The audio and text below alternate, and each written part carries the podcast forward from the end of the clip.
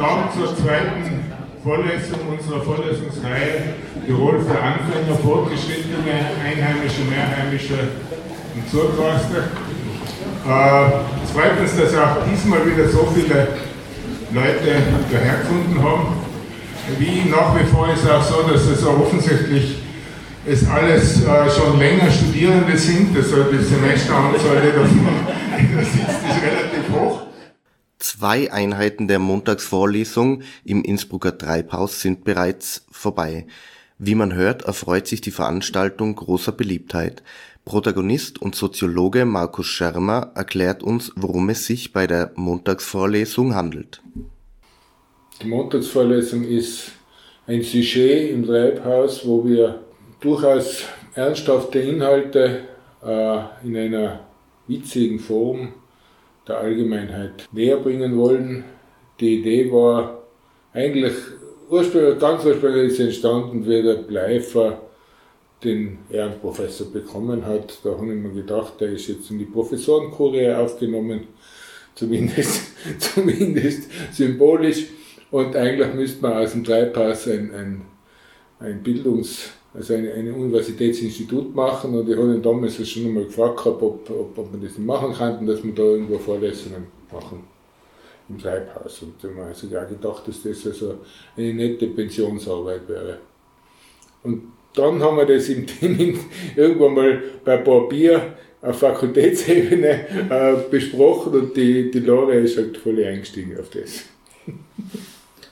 Universitätsprofessorin Lore Hayek moderiert den politikwissenschaftlichen Teil der Lehrveranstaltung. Sie erklärt uns den Unterschied zwischen einer gewöhnlichen Vorlesung auf universitärer Ebene und der Veranstaltung im Treibhaus. Ja, das, das Über, Überthema unserer Vorlesung heißt Politik und Gesellschaft in Tirol. Und die Idee war, dass man einfach für Leute, die neu nach Tirol gezogen sind, aber auch für Leute, die schon immer hier gelebt haben, ein paar so ähm, Mythen, Fun Facts oder äh, Dinge, mit denen wir uns schon länger beschäftigt haben, ähm, denen rüberbringen. Ja? Also es hat jetzt einfach nicht den Charakter einer Vorlesung im Hörsaal, wo man dann am Schluss die Prüfung schreiben muss und eine Note dafür bekommt, äh, sondern es hat eben ein bisschen einen humoristischen Beigeschmack, aber man soll schon auch etwas mitnehmen und sich mit einem Thema tatsächlich auseinandersetzen. Und es gibt auch eine sogenannte Prüfung. In der letzten Einheit machen wir ein Pub-Quiz, wo wir dann die Inhalte abfragen. Das Feld der Politikwissenschaft ist natürlich auch in Tirol ein großes. Auf welche Themen dürfen sich denn BesucherInnen der Lehrveranstaltung im Treibhaus freuen? Also in den Teilen, die ich gestaltet habe, geht es um Politik in Tirol. Da geht es also darum, wie entscheiden eigentlich Politikerinnen und Politiker über die Dinge, die uns in Tirol betreffen, zum Beispiel den Transitverkehr, ähm, aber auch um Eigenheiten der Tiroler Politik, zum Beispiel die äh, vielfältige Zusammensetzung des Innsbrucker Gemeinderat, Gemeinderats. Markus Schermer hingegen verrät uns, welche Themen er sich für den gesellschaftlichen Teil vorgenommen hat. Ja, also wenn es Politik und Gesellschaft heißt, ist mein Teil als Soziologe der gesellschaftliche Teil. Und äh, wir haben also da einige Themen schon in der ersten Einheit sozusagen vorgestellt von Land und Leute, Wirtschaft, Flächennutzung, und so weiter. Der Teil, den ich danach das nächste Mal gestalte, das ist also über Landwirtschaft und Tourismus, über eine, eine Einheit, die immer wieder beschworen wird und die nicht immer ganz friktionsfrei ist. Und dann haben wir ja noch eine Einheit, wo wir uns um die Zukunft Tirols mit jüngeren Menschen, also Menschen unter 40 sind bei uns jetzt die jüngeren Menschen, mit denen unterhalten wollen, wie äh, eine gute Zukunft in Tirol ausschauen kann. Die Wissenschaftsskepsis ist in keinem anderen europäischen Land so ausgeprägt wie in Österreich. Ich möchte von den beiden ModeratorInnen wissen, ob sie es als Teil ihres Veranstaltungskonzepts sehen, auch gegen diese Wissenschaftsskepsis anzukämpfen. Ja, sicher. Also es ist schon, ich glaube, Wissenschaftsskepsis entsteht auch daraus, unter anderem, dass wenn Wissenschaft nicht greifbar ist.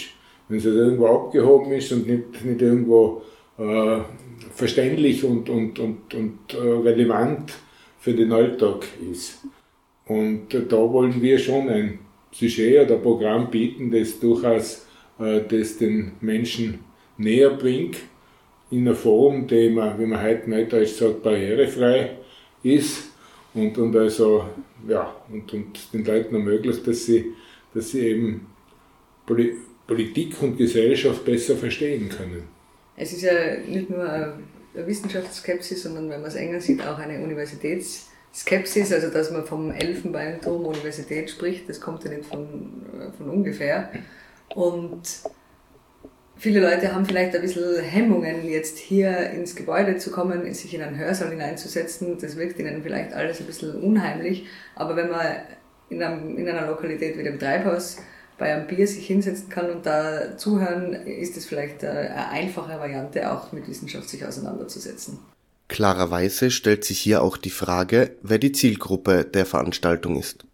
Ja, deswegen kommt genau das dazu, dass wir uns nicht nur an Studierende wenden, sondern durch das, dass wir im Treibhaus sind, sind eigentlich hauptsächlich Leute, die normalerweise kaum Uni von ihnen sich anschauen oder nicht mehr anschauen.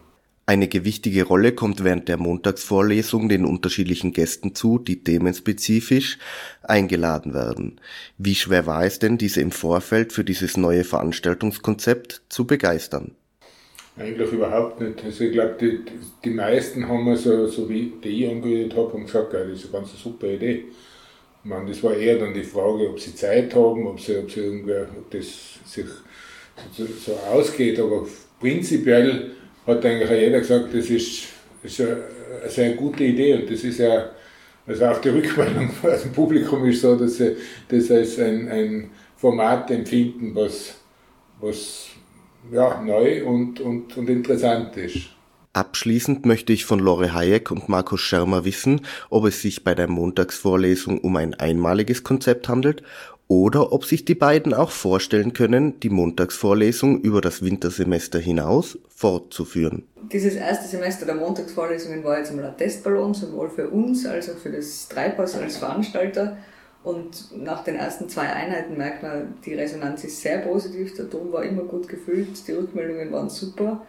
Äh, und ich persönlich bin davon überzeugt, dass solche Formate wahnsinnig wichtig sind zur, zur Wissensvermittlung ich weiß jetzt nicht unbedingt, ob wir beide das weitermachen äh, würden, aber ich glaube, es kann eine Anregung sein an die vielen anderen Kolleginnen und Kollegen an der Universität, sich einmal zu überlegen, welche Teile ihrer Forschung sie vielleicht gern am anderen Publikum, einem, einem öffentlichen Publikum näher bringen wollen. Also ich könnte mir schon vorstellen, dass es auch Tirol für, nicht nur für Anfänger, sondern für Fortgeschrittene gibt.